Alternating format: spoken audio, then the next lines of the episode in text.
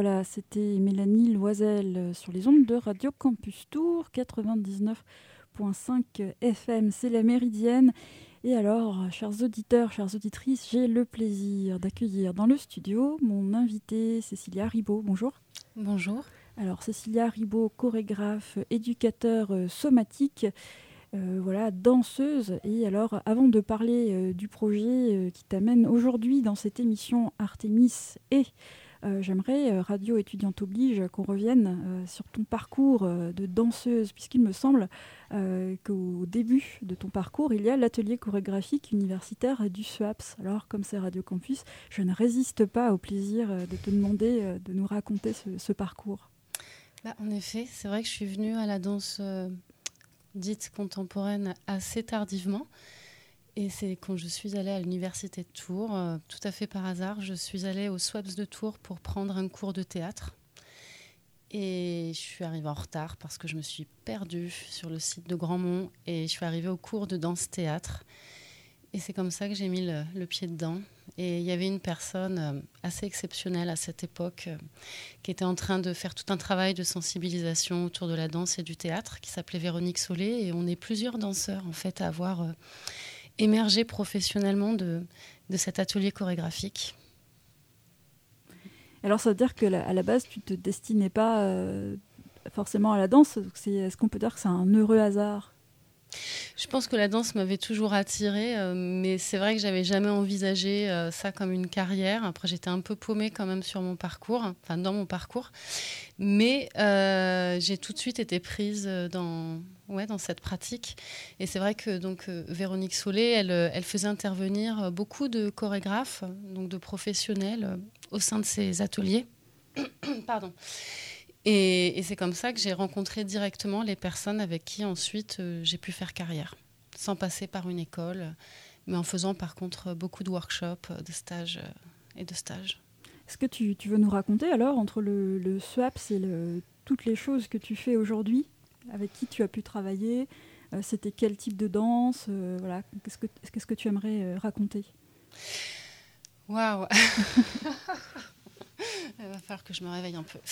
Euh, en fait, la, la, particularité de cet atelier, c'est qu'il il, y a eu à cette époque-là, donc on est dans les années 95, euh, 2000, enfin dans ces cinq années, en fait, c'est devenu très très actif, ces ateliers chorégraphiques universitaires. Il y en avait dans d'autres villes qui étaient très actifs, comme à Poitiers, euh, à Rennes, à Caen, Nantes, enfin voilà, je me souviens plus exactement toutes les villes, et il y avait régulièrement des rencontres interuniversitaires au cours desquels il y avait également des, professionnels qui étaient invités à donner des workshops, mais qui aussi euh, montraient leur travail. Euh, à Tours, en fait, au sein de l'atelier, euh, de cet atelier chorégraphique, j'ai eu l'occasion de rencontrer Francis Plisson. Et d'une manière tout à fait fortuite, il a eu besoin d'une reprise de rôle en urgence sur un spectacle qui était programmé au Petit Faucheux. Et il s'avérait que, euh, bah, que je correspondais euh, a priori à peu près au rôle euh, qu'il recherchait. Il cherchait quelqu'un qui, pratiquait à la fois la, danse et, le chant, ce qui était mon cas. Après moi, j'étais clairement de la matière brute. J'avais aucune technique, ni, dans un, ni dans le domaine du chant, ni dans le domaine de la danse. Par contre, j'avais un, je crois que j'avais un putain d'engagement en fait. Et c'est vraiment cet aspect-là que qui, était recherché en fait à l'atelier chorégraphique. On était tous euh, très très engagés et investis euh, dans la pratique, même si on avait peu de technique au départ. Donc j'ai travaillé euh, par la suite pendant presque une dizaine d'années avec Francis Plisson, qui est donc à Tours et qui a créé le festival Écoute voir, un festival assez exceptionnel qui s'est fait en partenariat avec le Petit Faucheux. Je ne sais pas si tu connais. Oui, on les salue au passage. malheureusement qui a vu sa dernière euh, édition euh, euh, cette année. Voilà. Et de fil en aiguille, j'ai été amenée aussi à rencontrer Odile Azaguri, qui est chorégraphe à Poitiers, avec qui j'ai travaillé aussi. Euh, Jacquita Fanel, chorégraphe à Montpellier, avec qui j'ai fait aussi quelques années. Et, et qui d'autres Enfin voilà, quelques autres compagnies. Je suis jamais allée dans des grandes tournées internationales, mais j'ai un peu sillonné la France et, j'ai travaillé aussi avec la compagnie Off, compagnie de théâtre de rue euh, à Saint-Pierre-des-Corps, là, on est allé un peu plus loin que la France. Et alors, à partir de quel moment on, se dit maintenant, moi aussi, je veux être chorégraphe, je veux créer des spectacles et faire danser d'autres, en plus de soi-même? C'est une très très bonne question. euh, je pense qu'il y a plusieurs choses. Il y a à la fois... Euh,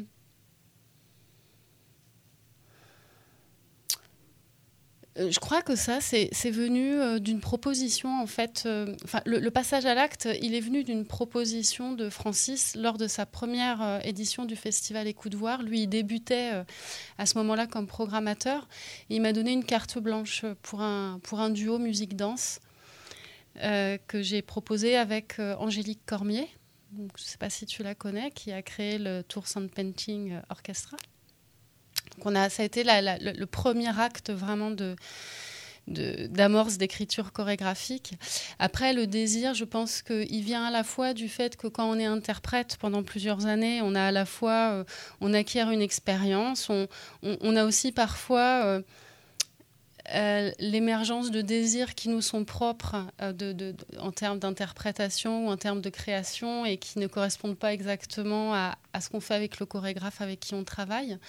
Donc il y a à la fois à un moment donné l'envie d'aller sur des territoires euh, qu'on n'a jamais été amené à explorer en, en tant qu'interprète et puis l'envie de peut-être avoir plus de prise sur une créativité, oui, sur une créativité chorégraphique à proprement parler, c'est-à-dire pas juste être au service d'eux, ce qui est vraiment une expérience extraordinaire hein, d'être au service du travail euh, d'un chorégraphe, mais de pouvoir soi-même euh, euh, se retrouver face à, l'acte créateur en fait. Ce qui permet de mieux comprendre, enfin moi ce qui m'a permis de mieux comprendre et redécouvrir en fait tout ce que j'ai pu vivre comme expérience avec les différents chorégraphes avec qui j'ai travaillé. Est-ce que, euh, comment dire, à un moment, on se dit, maintenant j'ai suffisamment de vocabulaire euh, dansé euh, pour faire mes, disons, mes propres, dire mes propres textes dansés, en fait, pour, pour écrire moi-même? Parce qu'à un moment, on se dit, j'ai accumulé tellement de mouvements, tellement de, de sensations, tellement de rapports à l'espace différent en dansant les créations des autres, que maintenant j'ai suffisamment de vocabulaire pour créer le mien. Alors ça, je pense que c'est très personnel. Euh.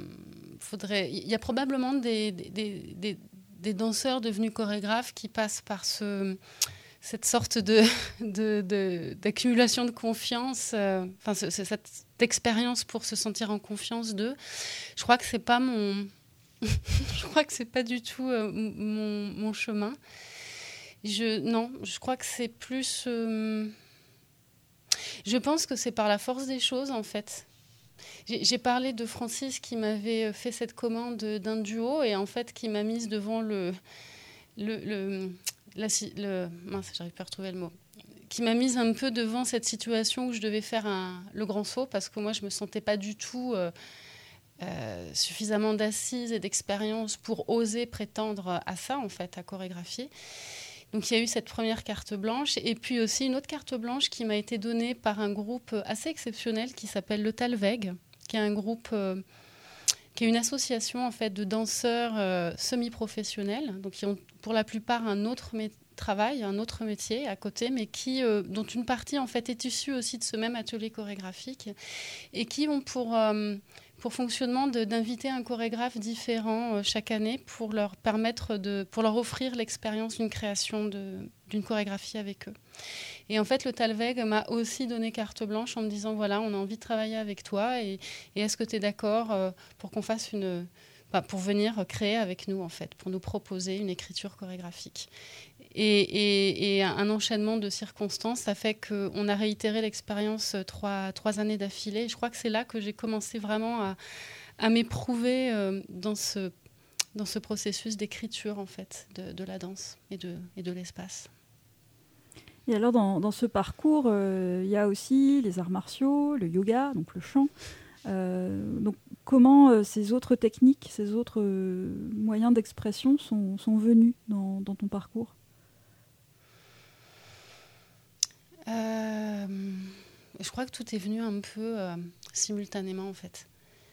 J'ai un peu cette difficulté, moi, d'avoir... Euh, d'avoir beaucoup de désir en fait de plein de choses et, j'ai toujours eu euh, du mal à, choisir une chose. Donc ça, me met un petit peu, euh, ça me fait aller dans toutes les directions. Et, je crois que dès, euh, l'adolescence, j'ai été attirée à la fois par la, musique, le chant. J'étais déjà sur un parcours d'art plastique. et la danse aussi, et le sport. Et, finalement, le premier stage de danse que j'ai fait à proprement parler, c'était un stage de 15 jours euh, qui alliait euh, l'aïkido, la pratique de la danse avec un, un, chorégraphe qui s'appelle Pierre Doussin, qui, avait un travail extraordinaire, et la poterie, le travail de la poterie. Donc en fait, j'étais déjà dans mes premiers pas euh, d'apprentissage dans quelque chose de très transversal. Et après, avec Francis Plisson, la, compagnie Marouchka, j'ai eu la chance d'être en en lien avec euh, des musiciens comme Jean Ossaner, Pierre Léger, Jean-Luc Capozzo, donc des, gens plus en lien avec le, jazz et le free jazz. Et, ma pratique vocale aussi a pu se, nourrir de, ces rencontres exceptionnelles pour moi. D'ailleurs, euh, Francis Plisson est aussi musicien. Oui. Donc est-ce que ça, crée euh, peut-être aussi une énergie autre? Complètement. Mm. Complètement. Il est musicien et il a aussi euh, cette particularité d'avoir eu un vrai, euh, parcours euh, de danseur classique. avec vraiment, il a dansé avec, avec Nourieff et ensuite avec Maggie Marin. Donc il est, passé du monde classique au contemporain. et ça, a généré chez lui, je pense, toute une réflexion et une ouverture aussi sur la danse qui a fait qu'il m'a donné l'opportunité en tant que danseuse d'arriver sur une base qui était euh, vraiment euh, euh, ancré dans l'improvisation et qu'il a accepté de travailler avec une danseuse qui, contrairement à lui, avait aucune technique. Voilà. et ça donne ça. Eh bien, je, propose d'écouter à nouveau Mélanie Loisel et après on, poursuivra cet échange avec Cécilia Ribaud, chorégraphe. Et d'ailleurs, je, ne résisterai pas à poser la question de l'éducation somatique et pour l'heure, on écoute donc, comme annoncé, Mélanie Loisel.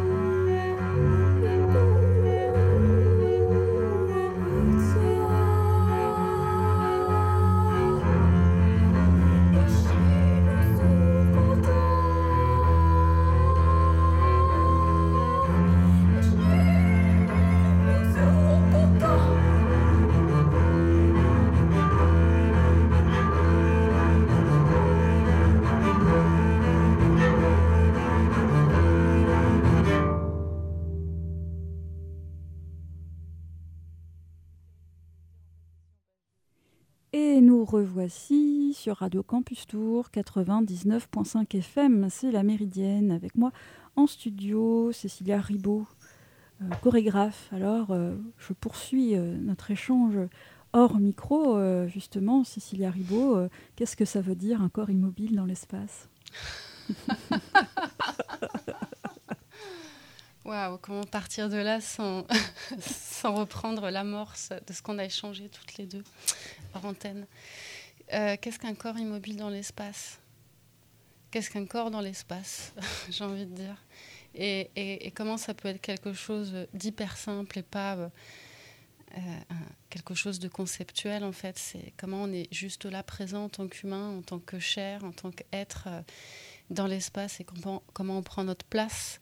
Et comment se souvenir qu'au-delà des étiquettes qu'on se donne de chorégraphe ou journaliste ou, ou, artiste ou, autre chose en fait, on est d'abord en présence les uns des autres et on essaye chacun de trouver une place et aussi de trouver une, une manière d'exister en société. Je crois que j'ai pas d'autre chose à dire là-dessus. Donc un corps immobile dans l'espace, c'est déjà un corps qui existe et une personne qui existe. Et alors dans cette euh, pratique de danse, de chorégraphie, a un, rapport au corps qui est évident, le, corps en, mouvement ou pas forcément, mais euh, il y a aussi l'aspect euh, éducateur somatique. Alors ça, le, pose cette question. Euh, c'est est-ce que tu veux nous expliquer ce que c'est? Parce que là, j'imagine qu'il y a une idée de prendre soin aussi du corps. Ouais, euh, il y a prendre soin du corps. Euh, j'ai bien envie de faire un petit détour comme tu l'as, tu tu saisi et souligné, c'est vrai que j'ai un parcours atypique. C'est-à-dire qu'on dit souvent que l'accès à la danse, en tout cas de manière professionnelle, c'est un parcours très difficile où on doit commencer très tôt, faire euh, de la danse classique, avoir beaucoup de techniques.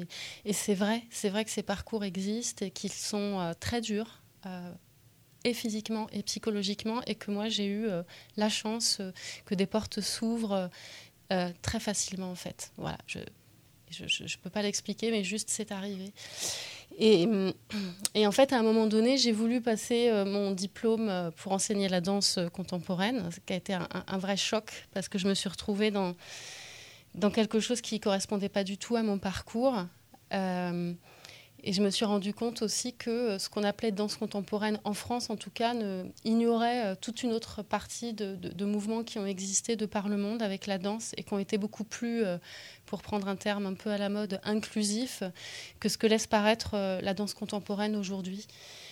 sachant que ce n'est pas une technique, mais je ne sais pas si on aura l'occasion d'en reparler. Bref, en tout cas, en sortant de ce diplôme d'État que, que j'ai pu obtenir avec beaucoup de déchirements intérieurs, j'ai eu l'occasion de découvrir en parallèle une pratique dite somatique, donc en effet une, pratique corporelle, psychocorporelle qui s'appelle euh, le body-mind centering. Donc c'est un terme un peu... Euh, un peu euh, je ne sais pas si ça reflète exactement ce que c'est que cette pratique. Moi, je sais que ça faisait 20 ans que j'en entendais parler et rien que le mot me, me semblait rébarbatif. Et puis finalement, je me suis retrouvée dedans. Et hum, la dimension du soin, euh, c'est plus un, effet euh, bénéfique en fait de cette pratique, mais c'est pas forcément ce qui est visé au départ. Hein. C'est d'abord euh, une, proposition d'expérience et d'exploration pour éprouver par les sensations, donc par notre sensorialité, éprouver notre, corps, mais dans vraiment ses aspects les plus subtils. C'est-à-dire comment on, peut discerner pas d'une manière intellectuelle, mais vraiment d'une manière euh, sensorielle, euh, euh, discerner ce que c'est que la sensation des organes, la sensation de la circulation des liquides dans notre corps, la, sensation de, notre charpente osseuse, des muscles, de la peau, comment s'articulent nos perceptions entre le sens de l'ouïe, le sens de la vue, de la tactilité, le sens du mouvement du goût, de l'odorat. En fait, c'est vraiment un, voyage et une exploration euh, dans notre corps, euh, vraiment senti et ressenti, et hum, sans attendre d'effet, en fait. Juste apprendre à écouter, peut-être dans une culture où à un moment donné, on a d'abord mis en avant, mis en avant que l'esprit euh, était d'une certaine manière beaucoup plus noble que le corps, et que c'était lui qui devait décider de tout. Sauf qu'on oublie qu'il y a un moment donné, on, on se retrouve comme un, amas de chair qui va finir par pourrir et arriver dans la terre. Donc, et l'esprit, on ne sait pas trop ce qui se passe, mais en tout cas, c'est pas le débat, mais c'est intéressant de revenir à quelque chose qui parle d'abord de l'accès au corps par la chair. Et alors, cette, cette pensée du corps ou de rapport au corps, comment ça se matérialise, dans les différents cours que tu peux donner à tous les publics? Ben, Très bonne question, une fois de plus. Euh, ben c'est d'abord, euh, moi c'est vrai que dans, dans, la, dans, ma transmission, euh, j'essaye de, de, vraiment soutenir et favoriser déjà pour chacune et chacun euh, l'ancrage dans son propre corps. En fait, ce qui peut, ce qui peut se passer parfois euh, quand, on prend un cours de danse un peu plus, euh, on va dire, standard, et qui peut être très intéressant aussi en soi pour l'apport de, certaines techniques spécifiques. Mais ce qui peut se passer, c'est qu'à un moment donné, on soit complètement absorbé dans le modèle, dans un modèle, et parfois dans son image reflétée dans un miroir et qu'on en, arrive à, finalement entrer dans l'expérience sans la sentir de l'intérieur. Donc on projette une image idéale euh, de soi, où on, projette un idéal euh, qu'on essaye d'atteindre et qui parfois euh, peut être super stimulant, mais, mais, mais, peut aussi beaucoup nous malmener. En tout cas, moi, c'est les premières expériences que j'ai eues en danse à l'adolescence, donc j'avais déjà essayé un peu avant, et qui m'avaient complètement traumatisée.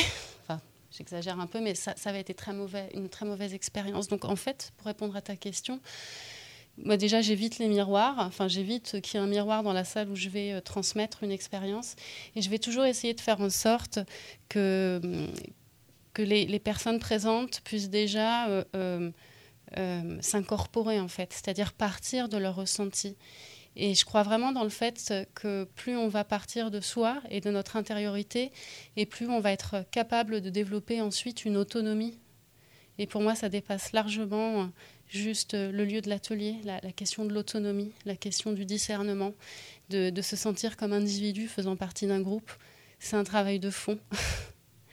et c'est vraiment une des choses que j'essaye de, de soutenir. Peut-être je fais des erreurs, hein, comme tout le monde, mais en tout cas, c'est l'intention qui me porte quand j'enseigne et quand je chorégraphie. Ça veut dire qu'il y a une, dimension politique dans cette danse-là? Je suppose. oui, bien sûr, bien sûr. Et alors, une, autre question, euh, parce que tu, tu as parlé d'improvisation. Et alors, c'est quoi la différence avec la danse libre? Ah, ok. Euh, alors. Je vais essayer de ne pas dire de bêtises. Je ne suis pas forcément une, une experte en histoire de la danse. Mais moi, encore moins. ok. Je vais dire ce que moi j'en ai compris et ce que j'en ai retenu et, je laisse à chacun chacune, chacun la possibilité de vérifier. Euh, la danse libre, en fait, c'est plus un courant, un courant historique qui euh, a émergé avec une femme, une américaine qui s'appelait euh, Isadora Duncan, qui. alors, c'est quoi C'est le début du XXe siècle, si mes souvenirs sont bons. Il y, a, eu tout un courant de pensée en fait qui s'est mis à remettre en question toutes les bases de la danse académique. En tout cas, en Occident, c'était beaucoup lié à la danse de cour, euh, où on, faisait les choses vraiment euh, pour la cour, pour le roi. Euh, aux États-Unis, je ne sais, pas trop euh, où on en était à ce moment-là, mais en tout cas, Isadora Duncan s'est mise à, elle, revenir à une autre source qui était plus l'Antiquité. Ça, allait avec un mouvement là où on, avait envie de revenir aux sources, de danser nu ou avec des voiles, de s'inspirer des danses grecques. Enfin, ça, c'était son cas, elle, de, de s'inspirer des danses grecques qu'elle avait pu voir sur des vases ancien. Et en fait, euh, ce qu'on appelle la danse libre, c'est vraiment ce moment où, cette femme, après il va y avoir Loy Fuller aussi, qui a fait beaucoup d'explorations avec des tissus, qui faisait des sortes de d'exploration avec des grands draps où elle tournait sur elle-même, ça avait des, des, sortes de tulipes euh, en mouvement. Et ces femmes-là, en fait, elles ont fait apparaître pour la première fois le style du solo. Jusqu'à maintenant, on faisait des, grandes chorégraphies en corps de ballet. Euh, et, elles se sont complètement affranchies de tout un tas de règles, en fait, puisqu'elles ont recréé des pas inspirés d'un autre idéal. Euh, elles, ont, euh, elles ont été pionnières à leur manière. Et, donc, je pense que c'est ça qu'on associe à la danse libre, qu'on a appelé la danse libre. Après, qui est encore pratiquée aujourd'hui, évidemment, mais c'est encore autre chose. L'improvisation, il y a plusieurs courants euh, et plusieurs approches de l'improvisation dans la danse. C'est vraiment euh, une, un outil en fait pour aller vers une écriture chorégraphique et c'est comme ça souvent que c'est pratiqué en particulier en France, mais je pense aussi dans pas mal d'autres compagnies dans le monde. On va explorer dans le studio pendant, plusieurs heures, plusieurs jours, pour, voir émerger ce qu'on appelle des matières chorégraphiques, des gestes. Dans certaines compagnies, le chorégraphe va, regarder en fait ces interprètes improvisés et ça va servir de base d'inspiration pour une écriture chorégraphique. Donc il y a certaines personnes qui, fonctionnent comme ça. Après, là, avec Francis Plisson, euh, euh, lui, il avait une approche de l'improvisation qui était vraiment tournée vers euh, un principe d'écriture en temps réel, en fait. Et, il a plus. Euh, il, s'est inspiré aussi pas mal euh, des. Waouh, attends, je vais me disperser dans tous les sens là. il y avait vraiment cette recherche d'aléatoire c'est quelque chose qui s'est aussi. Euh, il y a John Cage, le compositeur John Cage et Emer Scullingham qui ont exploré, eux, de confronter leurs deux écritures au dernier moment, parfois au moment où le public découvrait la pièce. Euh, et donc, tu, vas avoir tout un courant comme ça de, chorégraphes qui vont, euh, qui vont aussi euh, plus construire des, trames chorégraphiques. Ils balisent un petit peu la pièce. Mais après, au moment où les interprètes jouent sur scène, les gestes qui émergent sont improvisés. Et, pour terminer, là, moi, j'ai renoué en fait ces dernières années avec quelqu'un qui est pour moi un, un pionnier parmi d'autres euh, de l'écriture instantanée qui s'appelle euh, Julian Hamilton. C'est un, anglais. Et en fait, là, ça va être vraiment une pratique euh, très, très assidue pour être en capacité d'improviser un spectacle entier devant un public.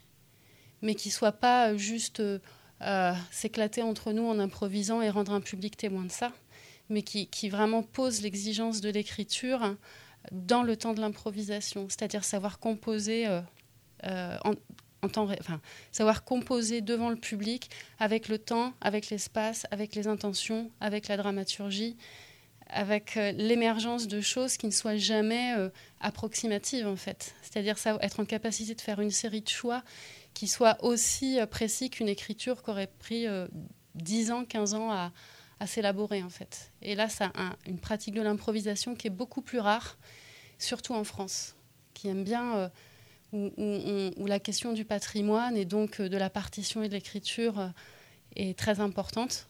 Et, où on a parfois plus de mal à comprendre que l'improvisation peut vraiment être un enjeu d'écriture très très fort. Alors comment on, emmène des amateurs dans ce, type d'écriture et de danse en,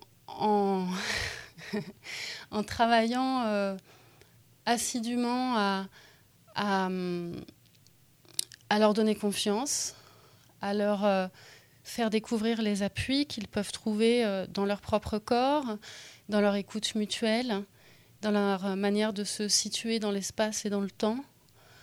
Euh, dans l'appui qu'ils peuvent trouver euh, aussi euh, à travers l'imaginaire. C'est un vrai travail de fond.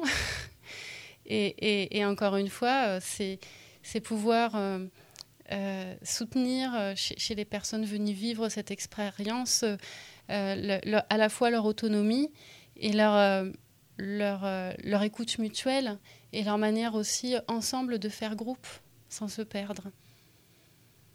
Est-ce que c'est sur ce principe qu'ont fonctionné les, ateliers euh, du projet Artemis et Alors, déjà, en fait, cette année, les ateliers qui, ont eu lieu pour resituer ne euh, sont pas à proprement parler euh, les ateliers Artemis et.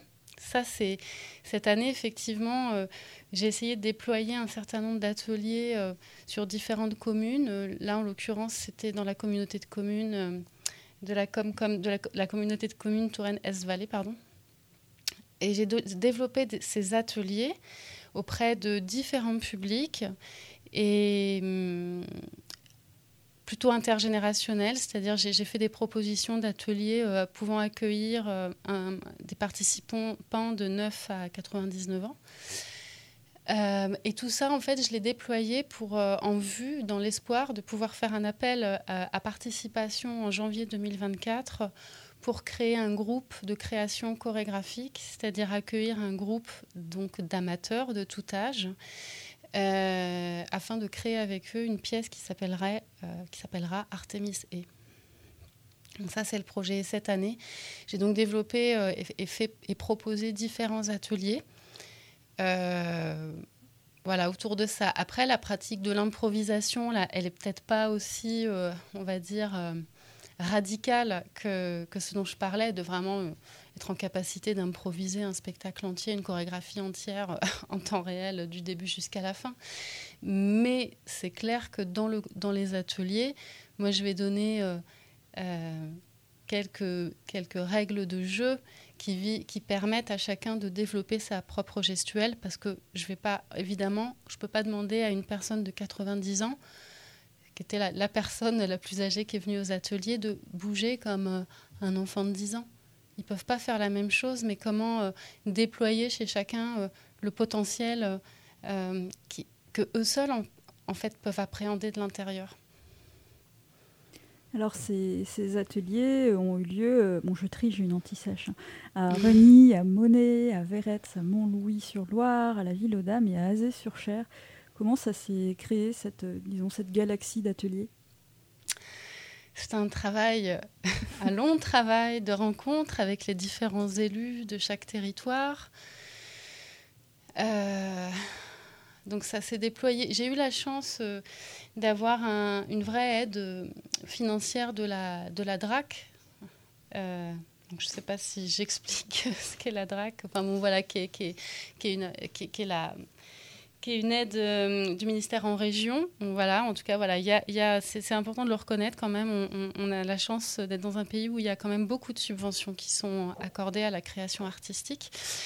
Et donc là, ça, m'était particulièrement accordé parce que j'ai mis l'accent sur ma volonté de créer du lien entre les personnes, entre les habitants, euh, entre les générations, et, dans des contextes où, la danse contemporaine euh, n'est pas beaucoup euh, promue en fait. parce que malheureusement, la danse contemporaine est, parfois souffre de beaucoup d'étiquetage et, et, malheureusement n'est pas beaucoup il y a beaucoup ah il y a beaucoup de personnes en fait euh, qui n'ont pas accès en fait à cette danse qui en fait a priori est pour tout le monde alors je, sais que ce qui fait peur aussi c'est à un moment donné c'est que c'est moins impressionnant parfois de devoir reproduire un geste à l'identique avec un modèle que de devoir apprendre à être autonome mais voilà en tout cas c'est pour ça que j'ai développé ce projet et donc, ça a été tout un travail euh, d'abord de sensibilisation auprès des différents élus et des différentes communes pour pas leur faire peur avec cette proposition, pour expliquer en quoi ça peut être intéressant.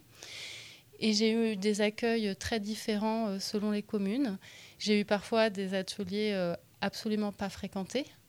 Et j'en ai vu où on a commencé à 5 et terminé à 25. Voilà, je ne sais pas si j'ai répondu à ta question. Mais alors, j'imagine qu'il n'y a pas de déroulé type sur un atelier comme ça, déjà parce que c'est pas la, même, le même espace, c'est pas les mêmes personnes, mm. et parce que, euh, comme tu l'expliques, on ne sait pas combien de personnes vont venir danser. C'est toujours en adaptation. Mm. Faut toujours être en adaptation. C'est-à-dire que alors, ces ateliers-là, en fait, euh, bah, je les prépare avec, euh, avec une, intention de fond. Et après, bah, je vais composer à partir des personnes qui sont présentes. C'est un, vrai travail de découverte aussi. Euh, on est beaucoup de chorégraphes hein, à, travailler euh, comme ça. Euh, et, c'est vrai que ça nous met dans un travail qui est, sans cesse bah, renouvelé et toujours en écoute de l'endroit et des personnes que l'on rencontre. Et alors, ces, ces ateliers, pour nos auditeurs qui quand même aimeraient savoir, ça ressemble à quoi? Qu'est-ce qui se passe? Qu'est-ce qu'on voit dans un atelier tel que cela? Alors par exemple, si c'est un atelier où j'accueille euh, un public de 9 à 90 ans, euh, en général je commence en cercle. Je commence toujours en cercle parce que le, le cercle permet à chacun d'être au même niveau. Il n'y a pas de, système de hiérarchie et ça permet à chacun de se voir et de faire tout de suite groupe. Euh, et ensuite, euh, je vais faire ça sur chaise. Comme ça, ça permet aussi, ça évite que si une personne a, des difficultés à rester debout longtemps, elle, soit la seule à être assise. Donc on, se pose, on s'assoit en cercle. Je vais proposer déjà un temps de, un temps de, de, de, respiration, des petits mouvements en fait à faire ensemble. Euh, on va faire, euh, enfin voilà, je vais emmener progressivement le groupe vers plus de mouvements. Euh, des gestes à la fois d'auto-toucher, mais aussi de. de c'est difficile d'en parler comme ça. je vais pas. Il peut m'arriver de, de, donner le mouvement à reproduire, mais plus si c'est pour expliquer, pour emmener vers vers une expérience. C'est pas une finalité en soi. Mais qu'est-ce que ça fait de, de, permettre euh, à, la personne d'éprouver que allonger les bras devant soi, c'est un autre rapport à l'espace que d'allonger les bras vers le haut ou d'allonger les bras vers le côté? Ou de sentir l'espace derrière soi. Donc en fait, c'est déjà un moment où, j'essaye de, rendre un peu plus réceptif et euh, à, notre présence dans l'espace, à notre corps, à la présence des autres, euh, à des qualités de mouvement différentes. Ce qu'on entend par qualité de mouvement, souvent, c'est pas euh, une, évaluation, c'est juste que bouger très rapidement, c'est pas la même expérience que bouger, mais dans une extrême lenteur.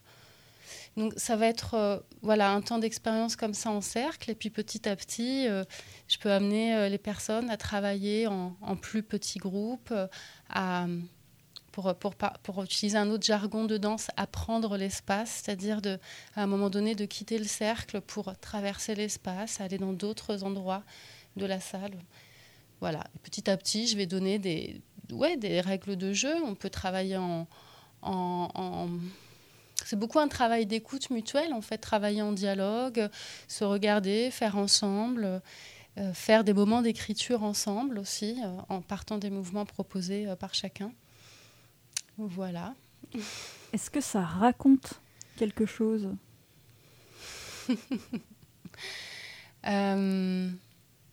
Ça raconte quelque chose, probablement. Et ce, ce, que je trouve assez beau, en fait, dans ce langage, qui, est souvent... Euh, qui, je pense, est une des particularités de, de ce qu'on appelle la danse contemporaine. Et, bon, je le redis encore, la danse contemporaine, en fait, souffre d'une sorte de labellisation euh, qui, qui, pourrait laisser penser que c'est une technique et un style. Et ça ne se définit pas comme ça, la danse qu'on dit contemporaine. C'est pour ça que j'utilise carrément, enfin quasiment plus ce terme, parce qu'il fait peur et qu'en plus, euh, c'est pas une technique spécifique ni un style. Donc en fait, euh, par contre, ce qu'on retrouve quand même, c'est cette démarche à un moment donné qui est que on laisse le corps parler. On n'est pas en train de transmettre une histoire euh, qui serait la même pour, euh, pour tout le monde. Le public, euh, on peut très bien danser avec le corps sans chercher à raconter une histoire. Et la personne qui va regarder va être touchée intimement et inventer sa propre histoire, enfin, à partir de son interprétation. Pourvu qu'elle soit pas en train d'essayer de se demander qu'est-ce que ça veut dire. C'est ça le plus gros problème, en fait, avec le public c'est que souvent, il, est persuadé qu'il y a un message à décrypter, alors que peut-être le message le plus important, c'est comment il peut, il peut se laisser traverser et, se mettre en lui-même en mouvement à partir de sa mémoire, de sa sensibilité, de son émotionnalité, pour euh, interpréter à sa manière ce qu'il va voir. Ça aussi, c'est un travail sur l'autonomie. Et ces ateliers, euh, est-ce qu'ils sont tous terminés pour cette année? Oui. Alors comment ils vont continuer? Euh, Il y a encore quelques. J'essaye là de déployer encore euh, quelques quelques actions là durant l'été qui seraient plus euh, d'essayer de mettre à contribution des des peut-être des ateliers de lecture euh, dans les différentes communes où je suis déjà intervenue. J'aimerais bien leur proposer de peut-être lire les extraits d'un livre autour d'Artémis, puisque de loin flottant, il y a un peu ce mythe inspirant dans ce travail, et peut-être de faire en sorte que cette lecture puisse amener un public d'enfants à lire aussi peut-être ou, à suivre un atelier. Et, en parallèle que je propose, soit avec l'interprète du solo dont s'inspire ce travail, Marie Canton, soit avec moi-même, qu'on puisse euh, proposer une petite performance dansée au cours euh, de la lecture. Donc ça, c'est quelques actions que je vais peut-être pouvoir déployer pendant l'été. Et sinon, la suite va un peu dépendre euh, des communes qui vont décider de soutenir ou pas ce projet. En tout cas, ce qui est sûr, c'est qu'on a le, on va pouvoir démarrer un atelier de recherche dans la ville de Reny, où une association qui s'appelle l'Arbre de Zélie a accepté de porter les ateliers, c'est-à-dire d'accueillir les ateliers et j'ai eu un grand soutien de la mairie aussi pour ça. Donc ça c'est sûr, il va se passer quelque chose à Reny. Et, et, il, me voilà, j'attends un petit peu là de rencontrer la ville aux dames, euh, Azé-sur-Cher, la ville de Véretz et la ville de Larçay, avec qui aussi il y a eu une bonne expérience euh, pour voir en fait sous quelle forme euh, il, serait d'accord de soutenir euh, ce projet qui démarrait donc à proprement parler en, en janvier, enfin plutôt fin février, pardon. Voilà. Et je vais peut-être pouvoir proposer euh, un ou deux ateliers intergénérationnels euh, avant la fin de l'année 2023. Alors peut-être un mot sur ce, solo, solo artémiste, donc euh, interprété par Marie Canton, donc qui préexistait, si j'ai bien écouté, au projet Artemis et. Ouais. Alors c'est, c'est oui, en fait, euh, Marie, euh, elle a. je ne sais plus exactement là, mais en tout cas, quand. Elle, a, elle a 65 ans. 65 ans, je crois. Ou 66 ans. Enfin, voilà. Et c'est quelqu'un qui, au départ, n'est pas danseur. Enfin, elle est forcément danseuse. comme je pense qu'on l'est tous, danseurs et danseuses, mais en tout cas, c'était pas son métier. Elle, elle avait une grande physicalité, par contre, c'est une sportive de haut niveau, et elle a, elle a été professeure euh, d'éducation physique. Par contre, ce qu'elle avait de, ce qu'elle a de très fort, c'est qu'elle danse, euh, mais viscéralement, elle danse, quoi. Et, donc, euh, ça, ça, nous a donné envie ensemble de, travailler sur un solo. Enfin, quand je lui ai proposé ça, je crois que ça répondait vraiment à, quelque chose qu'il apportait. Et donc, euh, ce solo a été créé autour de, notre rencontre. voilà. Et hum, est-ce que ça me donne envie de dire aussi, moi, ce qui m'a vraiment, vraiment plu dans la danse contemporaine, quand j'ai découvert, en tout cas, cette danse avec Pierre Doussin, ce chorégraphe dont je parlais tout à l'heure, c'est que j'ai vu en fait qu'il n'y avait pas besoin d'avoir un corps idéal. Il avait, qu'on pourrait projeter comme idéal. Tous les corps pouvaient danser. Lui, en tant que danseur, il n'avait pas du tout le physique d'un danseur euh, euh, classique, hyper fin. Il avait plutôt un, l'ancrage. Euh, il ne correspondait pas à l'idéal de corps que je projetais sur la danse. Et ça, j'ai trouvé ça extraordinaire. Et moi, je trouve ça extraordinaire de voir que, quel que soit le corps, quelles que soient ses, ses, possibilités, en fait, ses possibles de mouvement, en fait, il exprime qu'on le veuille ou non. Et pourvu qu'on regarde autour de soi, tous autant que nous sommes, quel que soit notre âge, notre physicalité, notre simple manière d'être là dans l'espace, d'être immobile ou en mouvement, exprime avec force euh, ce qui nous traverse. Donc à partir de là, tout le monde est danseur. Je propose de faire une nouvelle pause musicale. On va écouter dernier morceau de Mélanie Loisel et euh, il sera temps de se dire euh, au revoir après cette pause musicale. Donc Mélanie Loisel, Bestia sur Radio Campus Tour, c'est toujours la méridienne.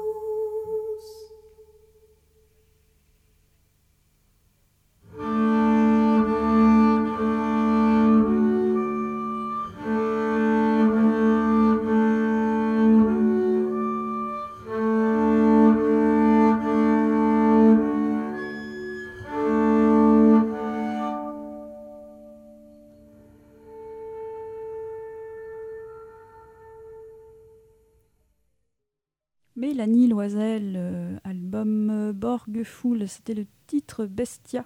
Je ne sais pas si je prononce très bien euh, ce nom d'album, mais j'espère que l'artiste ne m'en tiendra pas rigueur.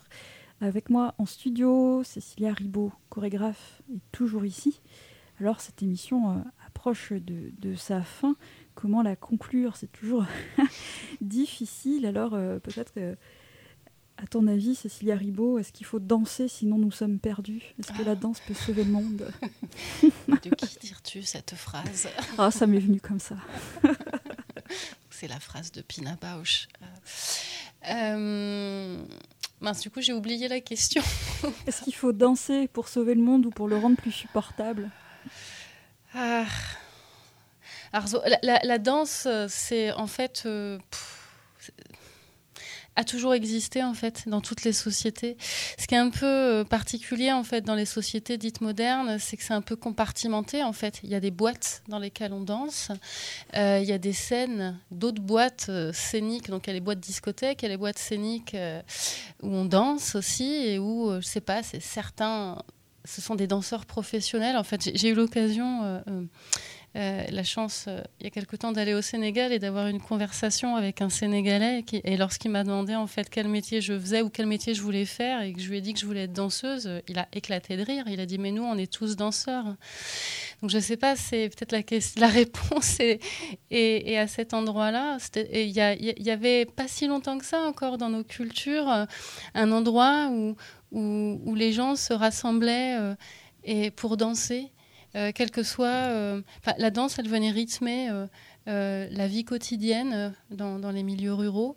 je pense qu'elle a toujours eu un rôle catharsique, un rôle rituel.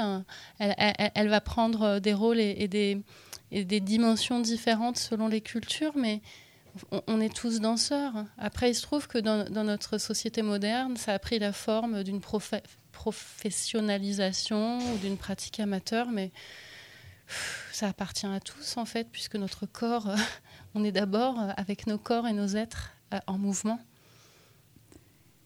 Et alors, Cécilia Ribaud, euh, si on veut voir ton travail, ou si d'aventure parmi nos auditeurs, ah, tout s'écroule autour de nous, certains et certaines souhaitent participer à un atelier, où est-ce qu'on peut faire ça? Ok. Euh, alors là, j'ai pas de lieu de, euh, ni de, de, date de rendez-vous spécifique. Par contre, euh, je suis accompagnée en fait par une structure d'accompagnement d'artistes en région et, plus précisément d'artistes chorégraphiques, donc de danseurs ou chorégraphes, hein, selon l'étiquette qu'on donne, qui s'appelle La Belle Orange. La Belle Orange. Donc cette structure m'accompagne depuis plusieurs années. Elle a un site internet. Euh, et avec des contacts, euh, on peut trouver des informations euh, sur d'autres chorégraphes d'ailleurs qui travaillent aussi dans la région. Et il y a aussi donc des informations sur mes activités. En tout cas, à cet endroit-là, on peut trouver des informations. Moi, j'ai un site que je gère très mal parce que je suis d'abord sur le terrain. donc, on peut aussi me contacter par cette voie-là, mais ce sera peut-être un peu moins efficace. en tout cas, voilà, pour l'instant, je n'ai pas de, choses précises à, donner. Je donne aussi euh, régulièrement, depuis plusieurs années, des, stages autour de la danse et de l'improvisation, où là, je cherche vraiment à transmettre euh, à ma manière et à, mon niveau des, approches de composition instantanée. Euh, voilà, mais le calendrier n'est pas encore, euh, n'est pas encore euh, à jour. Eh bien, patience alors, et en tout cas, les gens pourront réécouter cette émission aujourd'hui même à 17h et en podcast sur notre site radiocampustour.com. Est-il besoin de le rappeler Il me reste à vous souhaiter à tous et à toutes une, une bonne journée et merci mon invité. Et merci beaucoup Mélissa, merci beaucoup vraiment. Voilà, et on va se quitter avec une chanson pas snob du tout pour célébrer la danse.